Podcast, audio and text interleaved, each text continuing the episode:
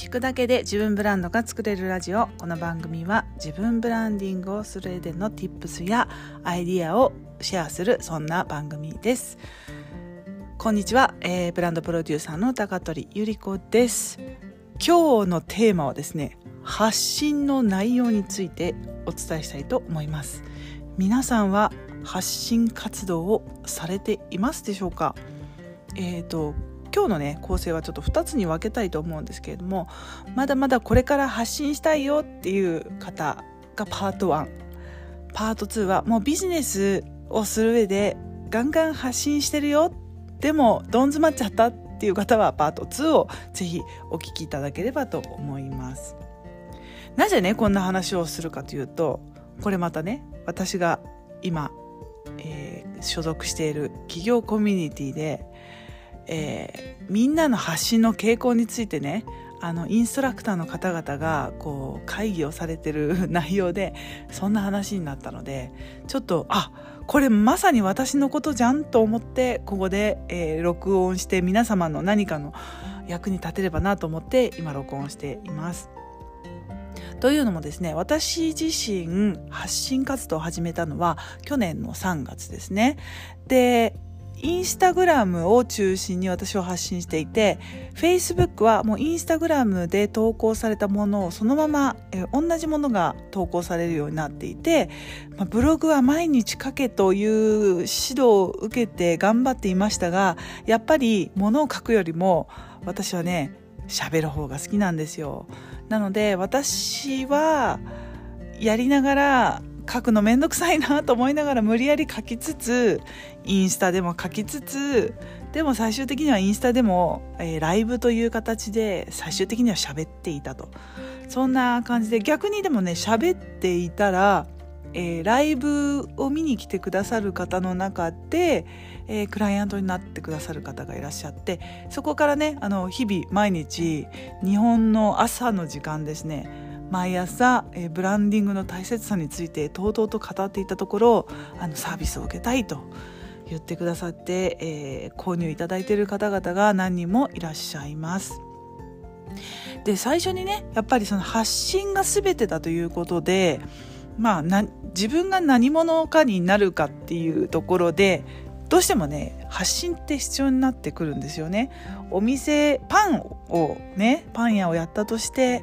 パン美味しいパン私作れますと言ってパンをねどんなにたくさん美味しいパンを置いていたとしてもそこにパン屋があるということをみんなにしてもらわないとそのそもそもパンがそこにあることを皆さん知らずに素通りしていってしまうわけですよね。そのために、まあ、このソーシャルメディアがあって、まあ、インスタとかねあのブログとかがあるわけですけれどもやっぱりね発信をしないと見つけてもらえないんであのお仕事されたいという方は是非あの発信をおすすめするんですが最初はねやっぱり5点でも出せっていう教育をずっと受けていて私もとにかくあのブランディングの話関係なく、えー、ずっとスイスのね街角だったりスイスの湖の写真だったりまあそこでなんかあの私の自己紹介みたいなことも兼ねて投稿していました。で最初はねもうとにかく5点でいいから完璧を戻して求めてしまうとあの一生投稿できないんでもうこんなもんでいいかえいやっていう形でねもう半分目をつむって投稿する日が続きました。その後にねあの10日間ぐらいであのがっつりフォフォロー周りって言われる要はその見込み客になりそうな方々を自分からフォローしに行くんですね。でフォローしに行くとまああのフォローし返してくださる方も増えて見てくださる方が増えるのでそれでね10日間で1,000人あっという間に超えたわけです。そこでね私が良かったのはねむやみやたらにフォロー周りをしてなかったっていうのは今でも本当に良かったと思うんですけれども最初にまあうんともうブランディングをやりたいっていうことは決まっていたのでブランディングが必要そうだなもしくは興味がありそうだなそして、えー、同業他社ですね。あの同じようなことを発信されている方を中心に、えー、フォローしていったところあっという間にね1000人行きましたね。そこからですよ。そこから。今日のねここはパート1ここまで。もうとにかくあのなんかソーシャルメディアを使ってこれからお仕事したいな。もしくは何かやりたいことを見つけて、えー、誰かとつながりたいなみたいなことを思っていらっしゃる方はぜひぜひですねあの発信をぜひしていただきたいなと。そしてフォロー周りもね忘れずにやったらねすごく世界が広がるんでおすすめです。そしてパート2お待たせいたしました。ビジネスで使われている方毎日投稿しましょうと。毎日毎日やっていてあれ？なんで投稿してたんだっけ？って思っているそこのあなた。私も一緒です。ここ最近ね年明けてからかな。いや年末ぐらいからかな。なぜ私は発信してるんだっけ？って思う日々が結構続きそして投稿するネタも本当にスイスの山だけになりいやこれはいかんぞと あの思っていたところにですね今日まさに企業コミュニティでそんな話になったそうでそれをねえっ、ー、とその打ち合わせの内容を聞いてたんですが商品ができた時点ですでに発信の内容は5点でも出せから卒業し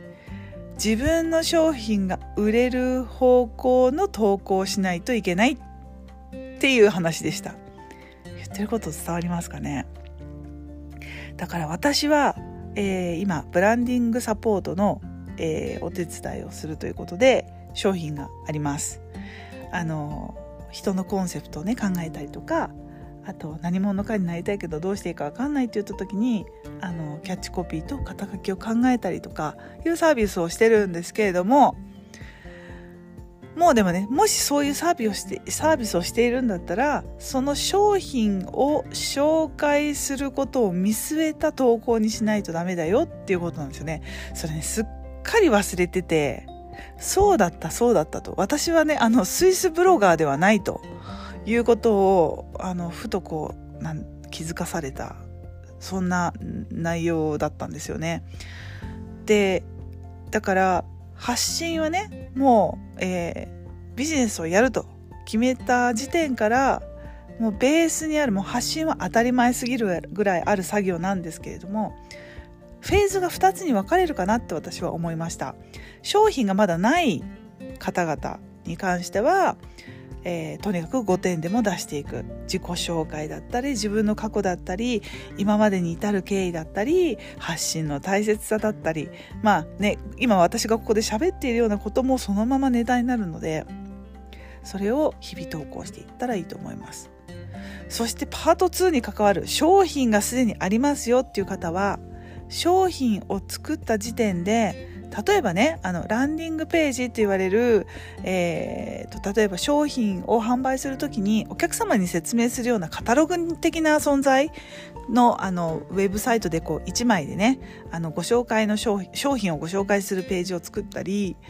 あとは私とかもよくするんですけどあのパワーポイントのプレゼンテーション使ってスライドのプレゼンテーションを使って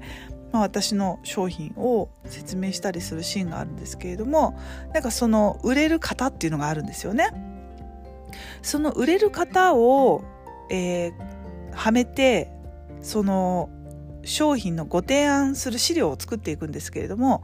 その段階ですでにもうそのネタを、えー、インスタグラムだったりフェイスブックの投稿にそのまま使っていいんじゃないかというお話です。そっかそっかそうだった。今日もまたスイスの山をね、写真をポストするとこだったと思って、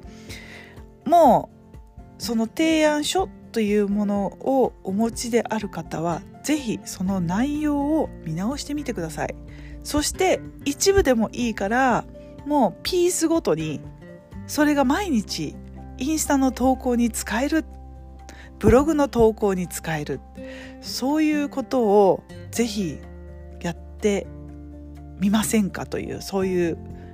ご提案です。私もね今日聞いてああそっかそんな方法があった。なんかいつも投稿する内容にうんうんうなって何を書いていいかわからなかったそんな毎日ももうすでに手元にある情報を二次利用三次利用できるんで別にゼロから作る必要ないじゃんと思ったわけです。そう。そうすると自然とインスタのね投稿フィードがあなたは何をしている人なのか何を売っている人なのかっていうのが分かるよっていうそんな話でした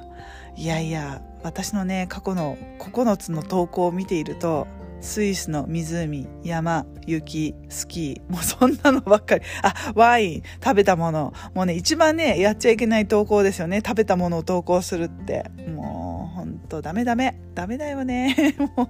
自分でブロンブランドプロデュースって言っておきながらね、私のインスタ投稿のフィードが乱れまくっているっていうことを気づけた、そんな一日でした。皆さんは今どんなステージにいてじゃあそのステージに合わせてどんな発信をされているかぜひぜひ見直してみてください。ということで何か質問あったらインスタとかにもあの DM くださいね。あの感想などお待ちしております。それではまた次の動画動画じゃないや次の音声でお会いしましょう。またねチュース。